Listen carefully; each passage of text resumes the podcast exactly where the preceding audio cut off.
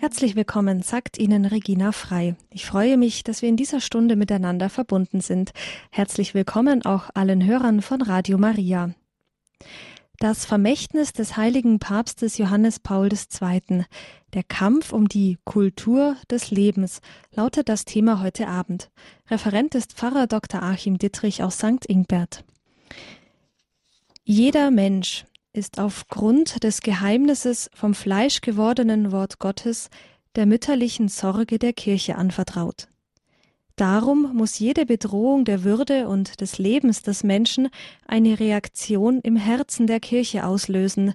Sie muss sie im Zentrum ihres Glaubens an die erlösende Menschwerdung des Gottessohnes treffen. Sie muss sie mit einbeziehen in ihren Auftrag, in der ganzen Welt und allen Geschöpfen das Evangelium vom Leben zu verkünden. Heute erweist sich diese Verkündigung als besonders dringend angesichts der erschütternden Vermehrung und Verschärfung der Bedrohungen des Lebens von Personen und Völkern, vor allem dann, wenn es schwach und wehrlos ist. Zu den alten schmerzlichen Plagen von Elend, Hunger, Krankheiten, Gewalt und Kriegen gesellen sich andere unbekannter Art und von beunruhigenden Ausmaßen. Diese Worte klingen sehr aktuell. Aber sie sind schon fast 20 Jahre alt. Was ich vorgelesen habe, war ein Zitat aus der Einleitung der Enzyklika Evangelium Vitae, das Evangelium des Lebens also.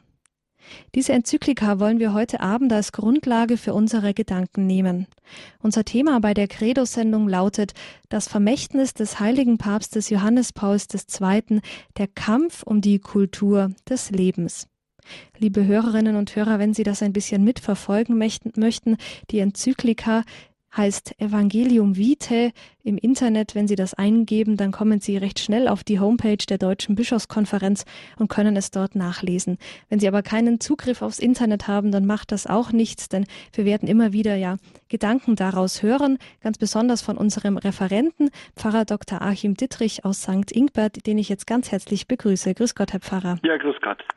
Herr Pfarrer Dittrich, die Worte, die ich gerade vorgelesen habe aus dieser Enzyklika, die sind 20 Jahre alt, aber man hat das Gefühl, die wurden gerade gestern erst geschrieben. Ja, es hat sich leider nicht gebessert seit äh, der Zeit der Abfassungszeit dieser Enzyklika, sondern im Gegenteil, vieles ist sehr hellsichtig ähm, wahrgenommen und äh, die Entwicklung hat sich eher verschärft als verbessert. Johannes Paul II. ist ja der in gewisser Weise ein, ein Prophet des Lebens.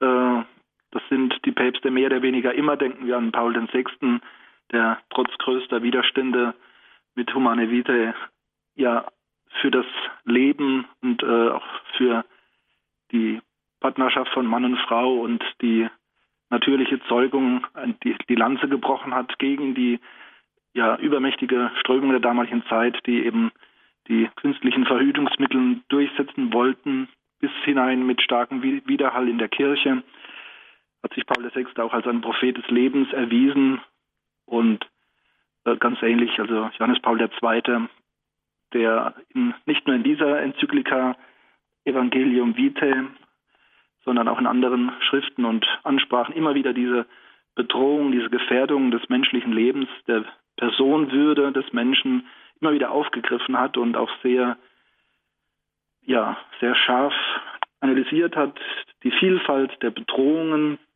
der das auch reflektiert hat äh, vor biblischem, kirchlichem Hintergrund, äh, welche Wurzeln das hat, woher das kommt. Er hat es im Einklang getan mit seinen bischöflichen Mitbrüdern. Unsere Enzyklika Evangelium Vitae, die wir heute Abend besonders im Blick haben, sie ja resultiert aus einem außerordentlichen Konsistorium der Kardinäle 1991 in Rom. Danach hat Johannes Paul II. die Bischöfe auch noch eigens in der ganzen Welt aufgefordert, zu dieser Problematik, zu dieser Thematik, die Bedrohung des Lebens in der heutigen Welt, ja, Stellungnahmen und Gedanken ihm zu schicken.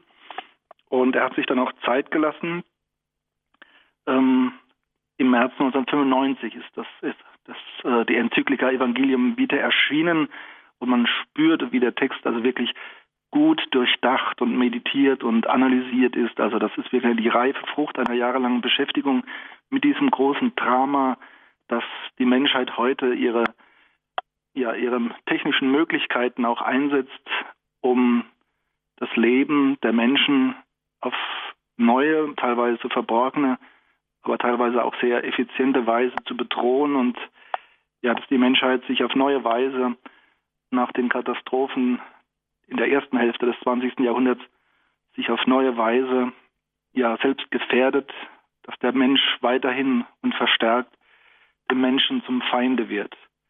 So wie bei Kain und Abel, es ist gleich am Anfang der Menschheitsgeschichte im Buch Genesis beschrieben wird. Hm. Ja, diese diese Enzyklika könnte man auch sagen, hat schon auch ähm, ja prophetischen Charakter, weil einige Dinge auch ganz konkret angesprochen werden. Da können wir vielleicht nachher noch darauf eingehen, die damals vielleicht noch recht erschreckend waren, aber wo wir uns heute gar keine großen Gedanken mehr machen. Sie haben jetzt eben gesagt, ja, Kain und Abel, das ist so der Anfang auch der, ja, der Menschheitsgeschichte, könnte man sagen, als, ähm, als man gespürt hat, ähm, das soll ja diese Geschichte auch zeigen, der Mensch neigt dann doch irgendwie zur Gewalt. Das heißt, wenn wir für das Leben kämpfen, dann stellt sich die Frage, können wir eigentlich raus aus dieser Spirale, dass der eine Mensch immer dem anderen Menschen das Leben gefährden will, wenn es nicht sogar ja, den anderen umbringen will? Mhm. Ja, das fragt man sich manchmal und es ist ja auch immer eine Diskussion, äh, gerade von biologischer und genetischer Seite her, wo dann manche behaupten, es ist eben die menschliche Natur, dass er aggressiv ist, dass er sich seiner Haut erwehrt und dass er eben immer in einer gewissen Konkurrenz zu den Mitmenschen steht. Ähm, wenn wir das Zeugnis der Bibel befragen, im Anfang war es eben so nicht. So hat Gott den Menschen nicht geschaffen. Die ja, Erzählung vom Paradies macht deutlich, Gott hat den Menschen als Mann und Frau geschaffen im Paradies. Das bedeutet in einem Zustand der ja, des Vertrauens und der angstfreien, des angstfreien Miteinanders, sowohl zwischenmenschlich auch als im Hinblick auf Gott. Es gab eine große Nähe und Freundschaft mit Gott im Paradies. Es war eine sorglos, ein sorgloser Zustand. All das ist verloren gegangen durch den Missbrauch der Freiheit. Also Gott hat uns nicht so geschaffen, dass wir einfach halt zum Bösen neigen und äh, von Natur her böse wären. Das stimmt so einfach nicht. Also man, man kann nicht sagen, der Mensch ist äh, an sich böse, sondern der Mensch ist eigentlich geschaffen zum Guten und auch fähig zum Guten, aber der Missbrauch seiner Freiheit hat in fundamentaler Weise ja diese Berufung und diese Möglichkeiten ähm, nicht zerstört, aber beeinträchtigt und verschattet. Äh, etwas, was eben dann auch ein Erbe geworden ist. Die Theologie spricht ja von der Erbschuld, der Erbsünde. Das programmiert den Menschen nicht einfach, aber jeder hat gewisserweise dieses, diese Erbschaft, wird auf diese schräge Ebene äh, gestellt und geboren und ähm, ja, die Versuchung, die Verführung ist eben da, dann auch ähm, dieser Logik des Bösen dann zu folgen. Allerdings ist die Welt nicht verworfen und diese Auseinandersetzung ja, zieht sich durch die ganze Geschichte. Schlussendlich triumphiert dann doch immer die Wahrheit und die Liebe, aber äh, oftmals nach furchtbaren Auseinandersetzungen und viel Gewalt und Hass. Hm. Jetzt haben Sie gesagt, wir sind als freie Menschen geschaffen und haben auch diese Freiheit. Da kann man doch aber dann auch sagen, gut, ich bin frei für das Leben zu kämpfen. Papst Johannes Paul II. war frei dafür zu kämpfen, aber andere sind eben frei, ja andere Meinungen zu vertreten, was jetzt Reizthemen angeht, wie Abtreibung, Sterbehilfe äh, rund um das Leben. Ähm, da muss ich die Menschen in ihrer Freiheit einfach auch respektieren. Da kann ich nicht viel machen. Äh, bis zu einem gewissen Punkt. Also wenn äh, jemand den anderen das Lebensrecht abspricht, äh, hört es eigentlich mit der Toleranz auf. Also vor allem, wenn das nicht nur eine Meinung ist, sondern auch äh, zur Tat wird ähm, diese ganze Auseinandersetzung bewegt sich eben nicht nur im Bereich des, der Meinungen, sondern eben wird ja auch politisch, wird dann auch konkret äh, diese Auseinandersetzung. Also das sind keine akademischen äh, Gedankenspielereien. Da geht es wirklich äh, auch um das Miteinander, die, die Gesellschaft, um, um die Rechtsprechung. Ähm, ja, das ist also nicht nur eine akademische Diskussion, sondern da geht es um die Grundlagen, da geht es um das Fundament Die mhm. große Problematik der Neuzeit ist eben hierbei, dass, dass wir mehr und mehr äh, ja diesen Dämon der Gottlosigkeit äh, in der westlichen Welt äh, sehen, der viele Menschen eben äh, in seinem Bann hält, also von Gott fernhält.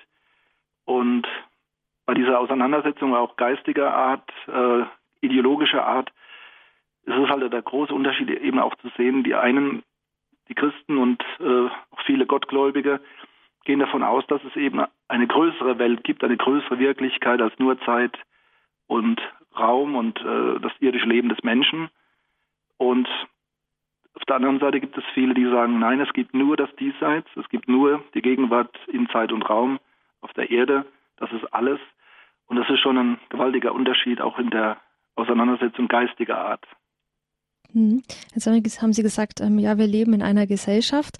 Da ist ja ähm, vielleicht das Problem, dass wir von der Gesellschaft auch beeinflusst werden. Das heißt, ähm, gerade wenn es darum geht, dass die Mehrheit bestimmte Entscheidungen trifft, dann sagt, spricht man heute ja auch von diesem ethischen Relativismus. Also die Mehrheit entscheidet mhm. fertig. Ich überlege gar nicht mehr groß.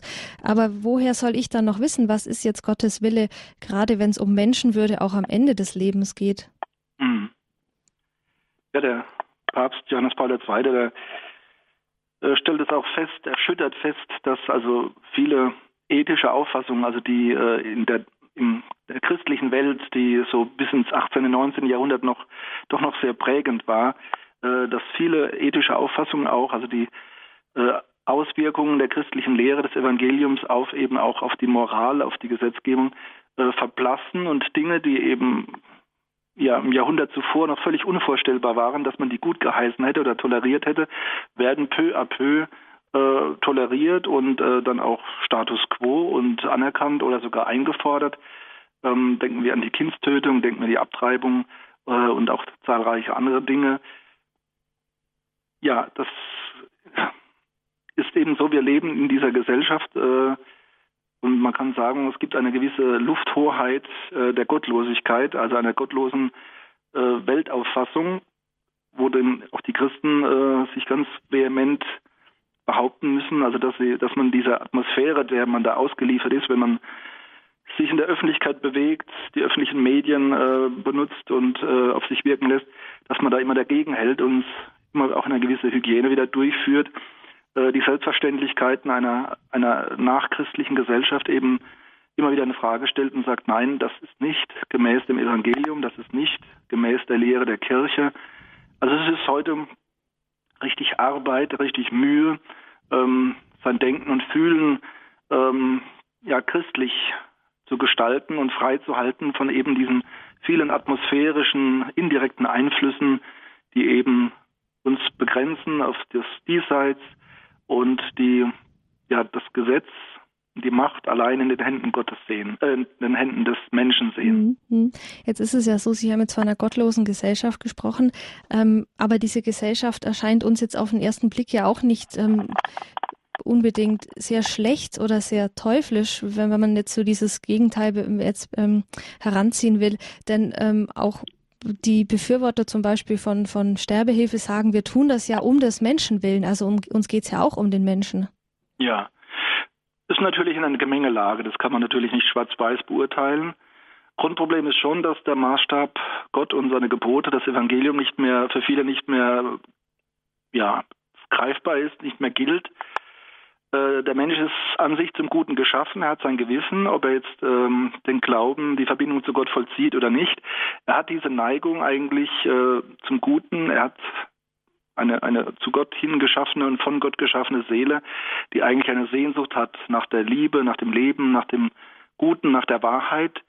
Ähm, aber das lässt, wird auch gerne eben beeinträchtigt und verdorben durch einzelne äh, wiederchristliche, wiedergöttliche Gedanken. Ähm, der Papst spricht zum Beispiel auch vom Utilitarismus. Äh, das ist für den Menschen schon immer eine Gefahr gewesen, dass man also ähm, ja funktional denkt, äh, der Zweck heiligt die Mittel und dass man dann also die letzten Prinzipien, äh, die letzten Gebote Gottes oder des Guten, des Humanen aushebelt durch Nützlichkeitserwägungen, dass man zum Beispiel eine geringe Zahl von Menschen äh, opfert, um angeblich der Mehrheit äh, einen, einen Vorteil zu verschaffen, wo also die absolute Würde des einzelnen Menschen, seine Unantastbarkeit als Person, ähm, ja, Nützlichkeitsüberlegungen opfert oder ähm, letzte Prinzipien einfach ignoriert.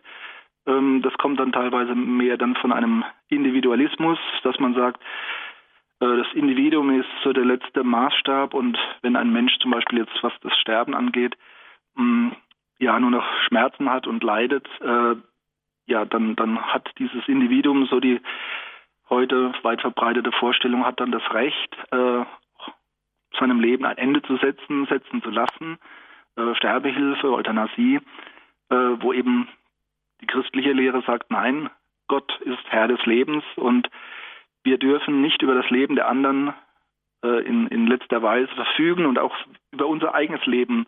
Wir können es zwar, aber wir dürfen es nicht, weil wir nicht unser eigener Schöpfer sind.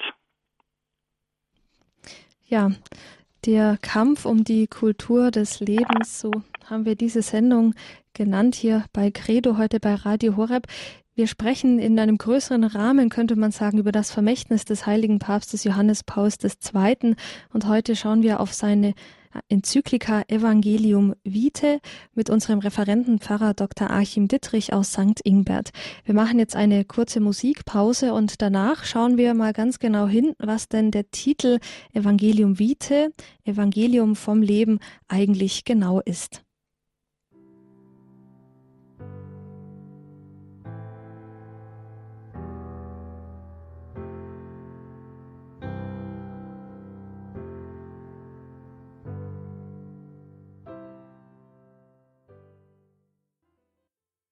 Credo bei Radio Horeb und Radio Maria an diesem Dienstagabend für Sie am Mikrofon Regina Frei. Der Kampf um die Kultur des Lebens im Vermächtnis des heiligen Papstes Johannes Pauls II. Darauf schauen wir heute Abend mit Pfarrer Dr. Achim Dittrich aus St. Ingbert. Und wir tun das anhand einer Enzyklika von Papst Johannes Paul II. mit dem Titel Evangelium Vitae. Diese Enzyklika wurde geschrieben am 25. März 1995 und ist sozusagen der Nachlass von Papst Johannes Paul II., was den Wert und die Unantastbarkeit des menschlichen Lebens angeht und seinen Einsatz dafür. Wir haben uns gerade ein bisschen darüber unterhalten, wie die Gesellschaft heute zum Leben steht, was, was Freiheit heute bedeutet und wie man dann schnell die Gebote Gottes ja auch relativiert. Pfarrer Dittrich, jetzt schauen wir ein bisschen genauer auf die Enzyklika und den, den, ja, diesen Titel, den Johannes Paul II. eigentlich geprägt hat, Evangelium vom Leben. Was genau ist denn das eigentlich? Ja, so ein schöner, prägnanter Titel. Äh, bei Evangelium, das ist Wort ist uns natürlich sehr vertraut, aber wir müssen dran denken, was es eigentlich heißt. Also vom Griechischen her, äh, Evangelion, ähm, landläufig übersetzt man es immer mit frohe Botschaft, das ist auch richtig, wobei jetzt auch äh, Papst Benedikt deutlich gemacht hat, es ist nicht nur so eine nette Botschaft, sondern es ist auch eine, eine Botschaft des Königs. Also damals zur Zeit äh, der Abfassung der Evangelien dieser Texte war das klar, es war eine wichtige Botschaft, eine öffentliche Botschaft, eine Botschaft mit Autorität und eben eine gute Botschaft, eine frohe Kunde. Ähm, ja, und das ist eben die Botschaft Gottes an die Menschen durch Jesus Christus. Und zwar nicht nur im Sinne einer Information, sondern durch die Person Jesus selbst nicht nur seiner Predigt, sondern seines reine, seiner reinen Existenz, nämlich äh, das Grundmoment seiner Menschwerdung, dass er als Sohn Gottes, als Wort des göttlichen Vaters Mensch wird. Äh, das ist die theologische Grundlage für alles, was wir äh, im Weiteren betrachten und besprechen können, dass Gott Mensch geworden ist. Das macht deutlich, dass eben das menschliche Leben von Gott sehr, sehr wertvoll erachtet wird und ähm, dass es dabei bleibt. Also was im Buch Genesis in den äh, beiden Schöpfungsberichten zu hören ist, dass eben der Mensch wertvoll ist, nicht irgendein Wesen in der Welt unter vielen anderen oder irgendein Wesen im Universum, äh, nicht der Zigeuner am Rande des Universums, wie man im 20. Jahrhundert einmal formuliert hat, sondern ja, Abbild Gottes, Gott ähnlich. Also nicht Gott selbst, aber doch äh, von Gott geschaffen, A, und B, wirklich als sein Ebenbild. Das heißt, auch in einer, äh, in einer Berufung der Gottverbundenheit eine hohe Würde, ein hoher Wert, den der Mensch erhalten hat von der Schöpfung her. Und das wird bestätigt und noch erhöht, noch ähm, besiegelt dadurch, dass Gott in die Welt eintritt als Mensch. Nicht als irgendwie ein, eine rein mystische Erscheinung, ein mystisches Mirakel, ein mystisches Gegenüber oder dass er den Menschen quasi die menschliche Natur so wie ein Gewand, äh, ein Jackett anzieht und äh, Botschaften mit, mitteilt und dann das Jackett wieder auszieht, sondern ähm, Gott macht deutlich, wie wertvoll der Mensch ist, was für eine hohe Würde und Berufung er hat, eben durch äh, das Weihnachtsfest, durch die Geburt Jesu Christi.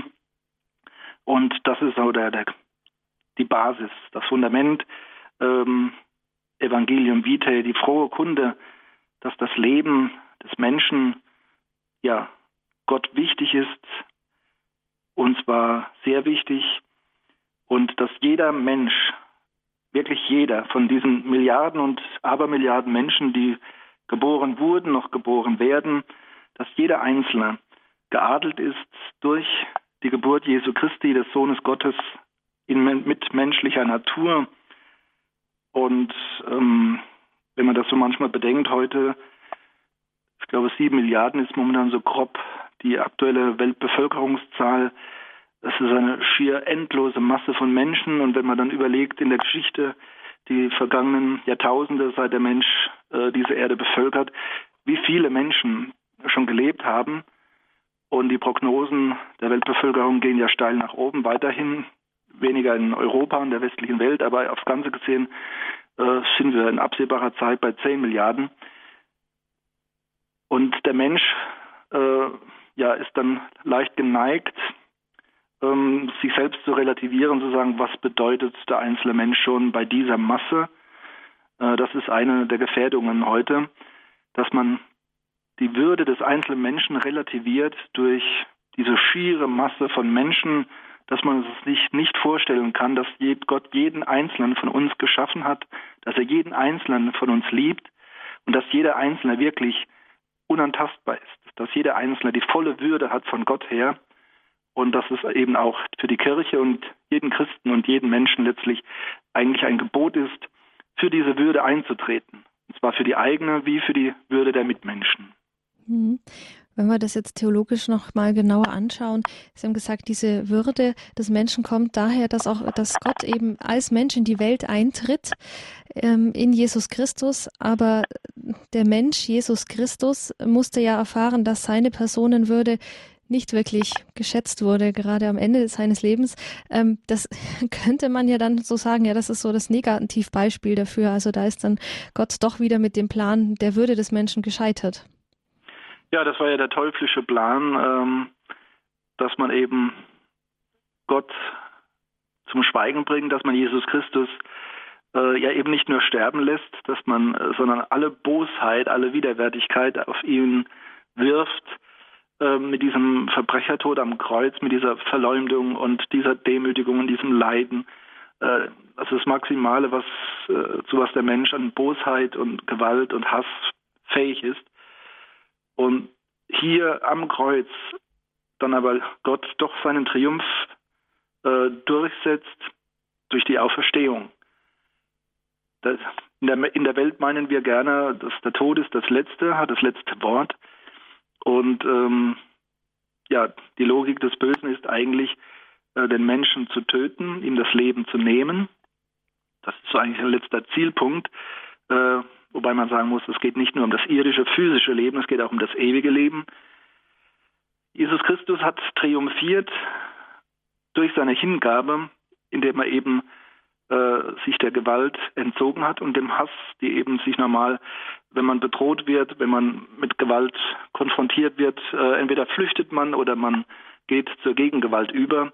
Beide Wege hat Jesus ausgeschlagen, hat all diese Aggression des Menschen, diesen Hass auf sich genommen und hat ihn eben durchbrochen, überwunden durch seine Liebe, seine Hingabe und schlussendlich eben auch durch seine Auferstehung, die deutlich macht, nicht der Tod und das Böse haben das letzte Wort, sondern Gott. Und Gott will das Heil der Menschen über, die, über das Böse und den Tod hinaus. Und er ist auch in der Lage dazu, den Menschen zu dieser Erlösung, zu dieser Erfüllung zu führen. Evangelium Vitae bedeutet eben dann in dieser Perspektive auch, es geht nicht nur um unser physisches Leben von der Zeugung bis zum letzten Atemzug. Das ist sicherlich eine, eine ganz wichtige und konkrete Phase unseres Lebens, aber es ist eben nur ein Moment, ein Teil. Und unser irdisches Leben steht in einer Relativität äh, im Hinblick auf die Ewigkeit, zu der wir berufen sind. Johannes Paul möchte damit das irdische Leben nicht abwerten, aber er möchte es doch relativieren, einbinden in die größere Wirklichkeit unserer Berufung, nämlich dass wir das Leben in Fülle erfahren, in der Ewigkeit, in der Verbundenheit, in der Gemeinschaft mit Gott Vater. Und ähm, das macht die Würde des ganzen menschlichen Lebens aus. Und das ist auch so der Bezugspunkt dann, ähm, warum es so wichtig ist, dass der Mensch eben äh, sein irdisches Leben auf das Gute hin, auf die Wahrheit hin lebt und sich eben nicht vom Bösen äh, vereinnahmen, vereinnahmen lässt, dass er nicht der Logik des Todes und der Kultur des Todes folgt, sondern ähm, dass er sich durchringt und seine Fehler dann auch überwindet. Die Reue ist sehr wichtig. Gott hat kein Interesse, eine kalte Gerechtigkeit durchzusetzen und zu strafen, sondern es geht ihm immer um das Heil des Menschen. Auch der, der Mörder äh, Kain wird nicht einfach abgestraft, sondern Gott möchte seine Reue. Ja, es geht um dieses größere Leben des Einzelnen, äh, das ewige Leben. Das irdische Leben ist ein wichtiger Bestandteil. Die, die irdische Gesellschaft ist wichtig, aber sie ist eben nicht das Ganze. Und das ist heute, glaube ich, so einer der Hauptproblempunkte für viele im Bewusstsein, dass sie den Blick auf die Ewigkeit und auf die ewige Berufung des Menschen und äh, von daher auch die Würde des Menschen nicht mehr klar erkennen können, weil sie diesen Horizont nicht mehr haben, weil sie nur noch fixiert sind auf das Diesseits. Mhm. Ja, Sie haben es jetzt gerade nochmal angesprochen, Kain und Abel und ähm, die Personenwürde. Also in der Enzyklika habe ich gelesen, das habe ich mir dann auch angestrichen, nicht einmal der Mörder verliert seine Personenwürde und Gott selber leistet dafür Gewähr. Das ist natürlich für uns schwer nachvollziehbar. Allerdings, wenn man jetzt ja, wie Sie das gesagt haben, ähm, dass die Würde nicht nur ja, auf das irdische Leben bezieht, sondern auf das gesamte Heil des Menschen, wird das schon konkreter. Aber Personwürde, das ist ja auch schon ein Begriff, wo sich die Geister scheiden. Also es gibt Philosophen und Soziologen, die sagen, ja, die Würde des Menschen fängt eigentlich nur da an, ähm, wo er anderen dient. Also jetzt ähm, ungeborene Säuglinge, Kranke, ähm, Behinderte, die können der Gesellschaft nicht dienen, denen kann man die Personenwürde absprechen.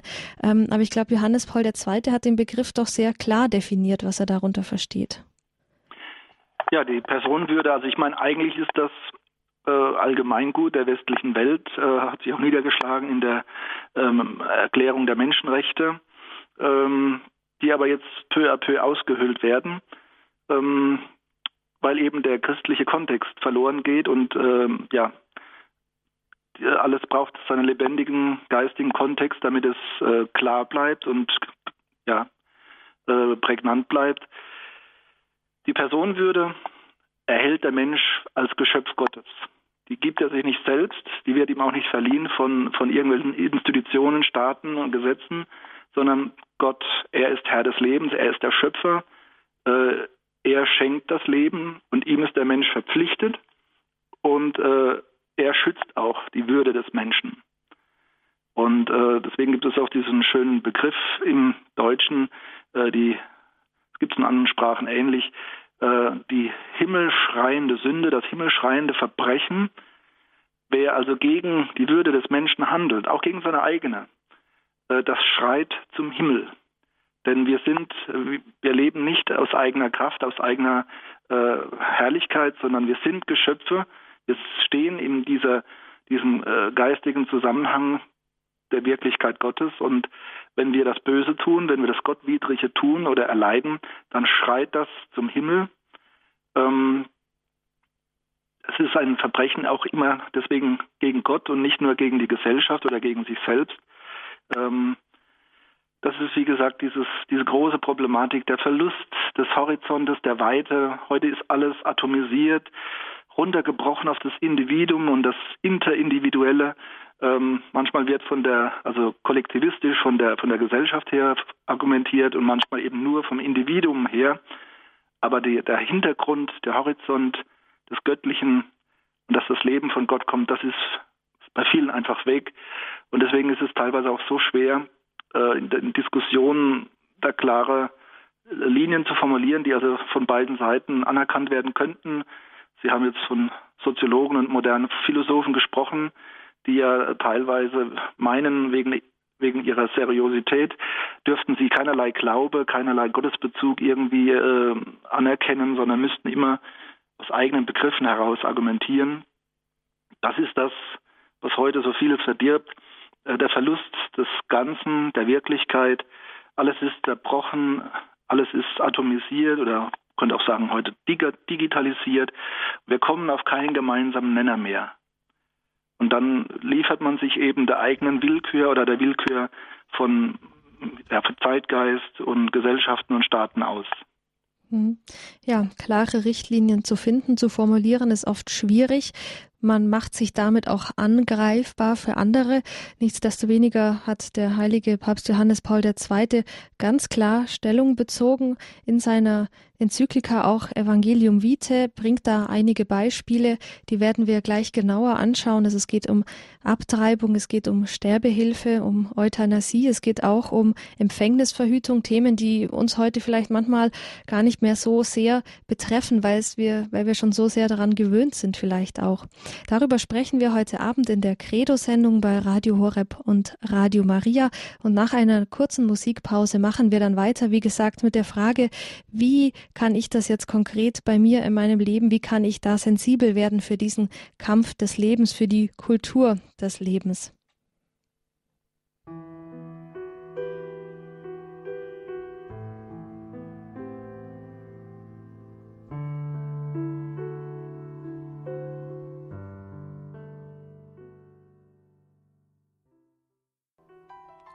Sie haben eingeschaltet bei Radio Horeb und Radio Maria in der Credo-Sendung für Sie am Mikrofon Regina Frei.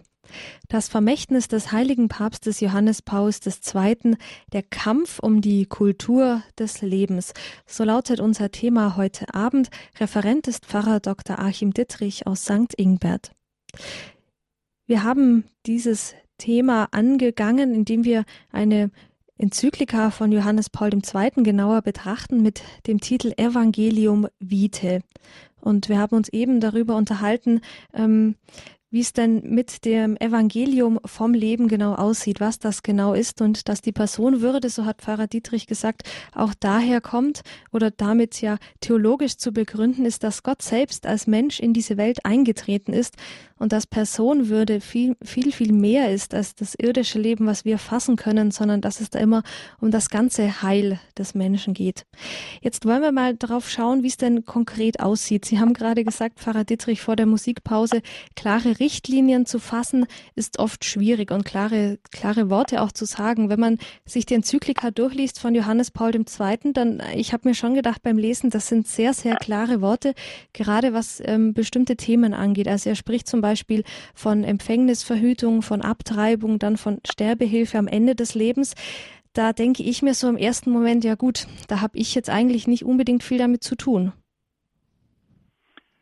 Das sind, ja, das hat sich jetzt in den letzten 20 Jahren nicht wirklich verändert, sondern die Problematik ist vielleicht noch ein bisschen in die Tiefe, in die Breite gegangen, äh, dass eben Dinge, die, die in der christlichen Gesellschaft eigentlich äh, ja, widergesetzlich waren und verpönt waren und abgelehnt waren, wie eben äh, die Kindstötung, die vorgeburtliche Kindstötung, dass das heute im allgemeinen Bewusstsein zum Standard geworden ist äh, und dabei völlig ausgeblendet wird. Ähm, ja, dass, dass es da wirklich um ein menschliches Leben geht, um einen Menschen.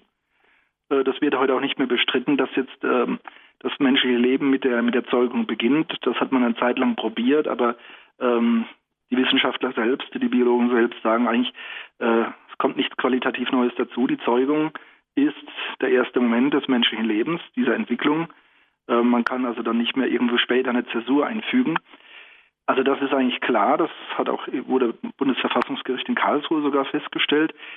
Dennoch ist man nicht bereit, dieses äh, menschliche Leben, äh, wie es eigentlich in der Verfassung, im Grundgesetz niedergelegt ist in Deutschland, äh, konsequent und angemessen zu schützen, weil äh, den, ja, dieses, dieser individuelle Anspruch äh, sich aufgerichtet hat. Ähm, der Einzelne bestimmt selbst über seine Sexualität und auch über deren Folgen. Ähm, also bis hin, dass das Menschenrecht eines äh, Ungeborenen relativiert wird. Äh, mein Bauch gehört mir und so, so diese äh, Auffassungen. Und das ist heute ja, allgemeines Bewusstsein. Viele haben da überhaupt kein Problembewusstsein mehr, dass das äh, in, im Konflikt steht mit dem Lebensrecht eines ungeborenen Menschen. Die Problematik der, der Verhütung, äh, nicht nur, weil sie teilweise ja früh abtreibend ist, sondern weil sie auch irgendwo ein, äh, ein Nein äh, zur Natur des Menschen und zur Natur der Sexualität darstellt. Also viele Dinge sind da völlig abhanden gekommen, haben sich völlig verändert äh, und folgen ganz anderen Prinzipien und Auffassungen als noch äh, vor 100 Jahren. Und eben nicht, weil sich jetzt die wissenschaftlichen Erkenntnisse geändert hätten, sondern weil die Moral, äh, ich möchte gar nicht sagen, äh, also verändert wurde, sondern aufgelöst wurde. Ähm, das Gleiche gilt für Euthanasie. Äh, das war im christlichen Abendland ganz klar, dass man keinen Menschen töten darf, bis er, bis er selbst stirbt. Und äh, wir erleben das ja gerade, in manchen Ländern ist der Damm schon gebrochen. Ähm, ja, dass dann manchmal sogar ähm, mit der Argumentation einem Menschen zu helfen, aber Hand an ihn gelegt wird. Sicherlich gibt es da ganz schwierige Graubereiche, äh, wo die Trennlinie zu ziehen ist zwischen künstlicher Lebensverlängerung und äh, aktiver Lebensverkürzung. Dieser Graubereich ist schwierig, aber äh, der enthebt uns nicht äh, der Unterscheidung, dass eben wir nicht Herren über das Leben sind, auch eines alten, kranken oder behinderten Menschen. Wir erleben dann in der heutigen Gesellschaft auch viele, ich möchte sagen, schizophrene Dinge. Also auf der einen Seite äh, werden hohe Forderungen gestellt, wie man behinderten Menschen, äh, beeinträchtigten Menschen ja auch mit öffentlichen Geldern helfen soll. Also was Wohnungsausstattung angeht, wie besondere Liftanlagen und, und, und und überall Schwellen, dass man mit dem Rollstuhl hochkommt. Grundsätzlich äh, positive Dinge, äh, die da auch teilweise vehement eingefordert werden, ähm, auf der einen Seite und gleichzeitig manchmal von den gleichen Leuten, die aber sagen, also man muss äh, vor der Geburt eine Diagnose machen. Am liebsten würde man das allen Frauen vorschreiben. Und wenn also das Risiko besteht, dass das Kind äh, behindert ist, dann muss es quasi abgetrieben werden, weil das kostet ja dann die Gesellschaft wieder so viel Geld, wenn ein behinderter Mensch auf der Welt ist. Also auch eine Schizophrenie, eine Schizophrenie, äh, die einen nur staunen lässt. Wir sehen einfach, dass die, besonders die Ränder des Lebens, also die Ungeborenen äh, und auch die Alten und Kranken und Schwachen, dass die äh, besonders gefährdet sind, also die eigentlich die unsere besondere Zuwendung, Liebe und Solidarität bräuchten, dass die äh, aus teilweise seltsamen Argumentationen heraus, die sich manchmal als humanistisch verbrämen, äh, da ja mehr oder weniger vogelfrei erklärt werden. Hm. Da denke ich, kann man dann nochmal dieses Gebot, du sollst nicht töten, ganz neu ähm, ja, meditieren vielleicht auch in der, in der persönlichen Gewissenserforschung, weil ich habe mir so gedacht, ein Kapitel in dieser Enzyklika ist ja auch damit überschrieben, du sollst nicht töten, heiliges Gesetz Gottes.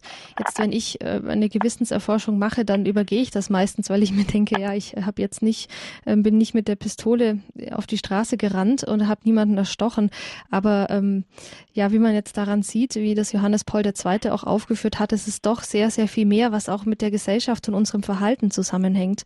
Ähm, ich finde es ganz schön, sieht man das an dieser Bürgerinitiative One of Us, die ja mhm. gestartet wurde, ähm, die jetzt leider hängt. Und das ist, ähm, das ist ein Ort, wo man sich engagieren kann. Und ähm, Johannes Paul II. hat ja auch äh, geschrieben in dieser Enzyklika für eine neue Kultur des menschlichen Lebens und eröffnet da ganz neue Orte, oder was heißt neue Orte, macht auf Orte aufmerksam, wo man sich eben für, für das menschliche Leben einsetzen kann. Also das Panorama ist sehr weit bei ihm. Äh, die Lebensränder natürlich sind besonders im Blick, weil äh, da eben der Mensch besonders schwach und äh, hilfsbedürftig ist. Aber äh, er sieht auch so die großen Zusammenhänge, die großen Problematiken zwischen Völkern und in der sogenannten Dritten Welt. Äh, also angefangen von der von der Versklavung äh, von Frauen und Kindern, Kindersoldaten, Ausbeutung, äh, Ungleichverteilung der, der Bodenschätze, der Ressourcen, der Reichtümer der Erde. Ähm, also er, er, entfaltet ein großes Panorama an diesem Evangelium. Äh, man merkt einfach auch, dass er sich wirklich gut konsultiert hat mit vielen Bischöfen aus vielen Ländern der Welt. Ähm, also man sieht äh, eben auch die vielen Weisen und äh, Gefahren äh, der Bedrohung des Lebens, ähm, die nicht überall gleich sind. Allerdings, äh, was vielerorts eben ist, ist diese Bedrohung durch Abtreibung und Euthanasie. Äh, das ist eine weltweite Seuche. Es gibt kaum Länder, wo das noch äh, in, in christlicher Weise gehandhabt wird. Ja, der Papst ruft uns auf zur zur, dass wir dann das nicht nur zur Kenntnis nehmen, sondern dass wir da aktiv werden. Wir sind äh, Glieder der Kirche. Die Kirche hat eine Verantwortung gegenüber allen Menschen. Ähm, die Kirche darf nicht schweigen, darf nicht ruhig sein, wenn äh, die Würde des Menschen mit Füßen getreten wird, wenn das Leben, die Unantastbarkeit des Lebens äh, teilweise systematisch und prinzipiell in Frage gestellt wird. Da darf die Kirche nicht schweigen und mittappen, sondern da muss sie ihre Stimme erheben äh, auch gegen Widerstände und muss der Wahrheit und der Liebe äh, wirklich das Wort sprechen. Mhm. Ja, das waren jetzt einige Gedanken zu dieser Enzyklika Evangelium Vitae. Jetzt, liebe Hörerinnen und Hörer, wollen wir die Runde etwas öffnen und Sie einladen, wenn Sie eine Frage zu diesem Thema haben, an unseren Referenten, an Pfarrer Dr. Dittrich, dann herzliche Einladung und wir machen so lang eine kleine Musikpause.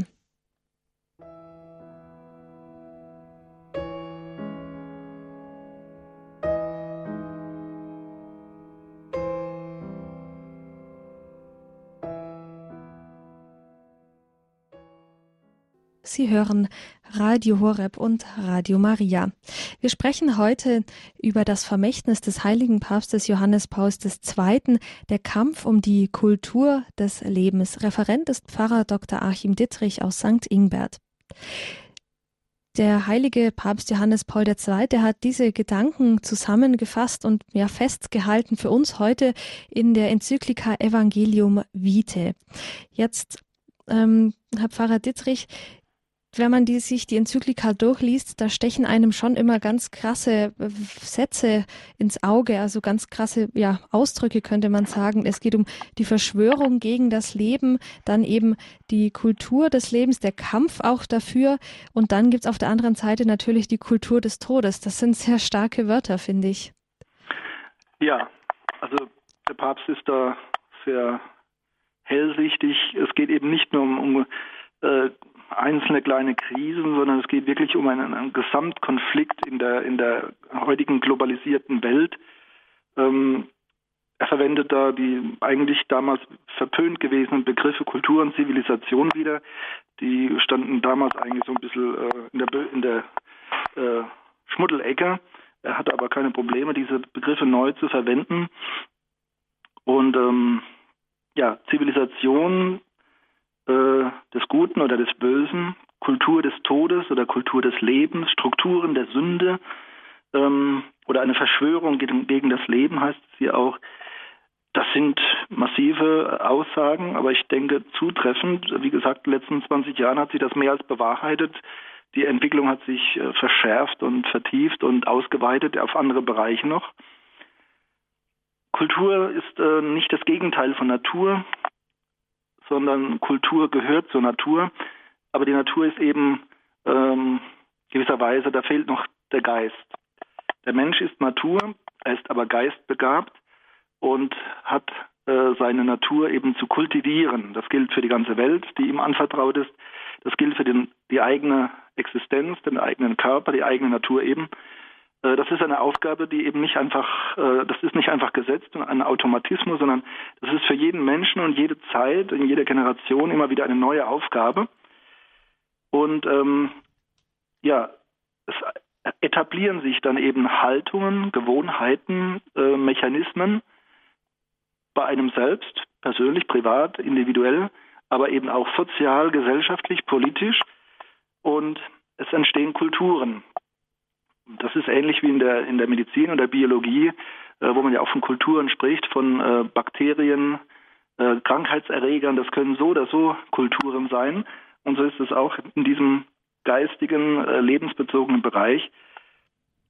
Der. Papst warnt uns und verweist uns auf eine Kultur des Todes, die halt peu à peu immer mehr Lebensbereiche ergreift, wo der Mensch mehr und mehr entwürdigt wird und sich selbst entwürdigt, indem er ähm, ja also momentan sehe ich zum Beispiel ein starkes Beispiel im, im Suizid, der peu à peu gesellschaftsfähig wird. Also ich, wenn das so weitergeht, wird es nicht mehr lange dauern, bis das äh, so zur Alltäglichkeit wird, dass man sagt, ja, also ich werde, äh, wenn ich krank bin, dann bringe ich mich um und ich will natürlich auch Hilfe haben, also äh, Assistenz mhm. und ähm, eine Sache, die äh, ja früher verpönt war und zu Recht verpönt war. Man wollte da niemand ermutigen zu dieser Haltung, sondern im Gegenteil, man wollte versichern, wir stehen dir bei bei allen Problemen und äh, hat eigentlich die Solidarität ähm, zugesagt und heute wird es akzeptiert, dass der Mensch ähm, ja sagt, ich werde meinem Leben ein Ende setzen, wenn es soweit ist. Das etabliert sich mehr und mehr. Mhm. Ähm, Euthanasie, Abtreibung, ähm, ja, Selektion äh, vor der Geburt, andere Formen, wo eben das Leben äh, verdinglicht wird, verzweckt wird, manchmal eben durch den Menschen selbst, nicht immer nur, dass man anderen etwas zufügt, äh, Gewalt antut, sondern dass da Strukturen eben entstehen, mhm. Auffassungen, die eigentlich gegen das Leben sind, aber die sich etablieren, bis die Menschen nicht mehr nachfragen, äh, gar nicht mehr realisieren, dass es eigentlich gegen das Leben ist, was da ähm, verbreitet wird. Das Ganze unterstützt durch politische Programme. Denken wir zum Beispiel an die vielen äh, Programme in der sogenannten dritten Welt, wo reiche Organisationen gesagt haben, also wir leisten Entwicklungshilfe, aber nur, wenn, wenn viele äh, von euch sich sterilisieren lassen, damit die Bevölkerungsplanung funktioniert und solche Dinge. Das sind Auswüchse einer Kultur des Todes. Ähm, manche realisieren das gar nicht mehr, aber also eine Selbstverstümmelung, zum Beispiel durch Sterilisierung, das ist gegen das Leben und ähm, ja, mhm. das wird teilweise propagiert und eingefordert. Die Pharmazie hat ja viele Möglichkeiten entwickelt, ähm, wie die Einschränkung des Lebens und äh, Abtreibung in vielerlei Form praktikabel ja. wird und selbstverständlich wird. Mhm. Ja, das heißt, es gilt genau hinzuschauen. Jetzt würde ich da gerne unterbrechen, weil uns haben noch zwei Hörerinnen erreicht, ja. dass wir die noch auf Sendung nehmen können. Die erste Hörerin ist Frau Meersmann aus dem Saarland. Guten Abend. Ja, guten Abend.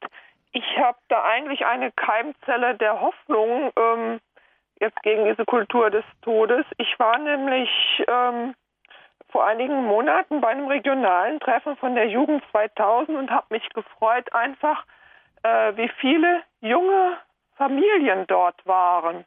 Also mhm. im Verhältnis zur, zur Zuhörerzahl. Mhm. Und das ist, und ich denke da aus den Weltjugendtagen heraus oder aus diesem Ansprechen der Jugend ist einfach auch ein Keim da, um sich mit dieser Kultur des Lebens äh, auseinanderzusetzen, wie mit den Katechesen von Johannes Paul II. und eben dann auch mit seinen Enzykliken. Mhm. Ja. Ja, danke, Frau Meersmann, für diesen ja, Hoffnungsschimmer, den Sie uns jetzt da mitgegeben haben. Danke und Ihnen alles Gute noch. Auf Wiederhören. Danke, gute Nacht.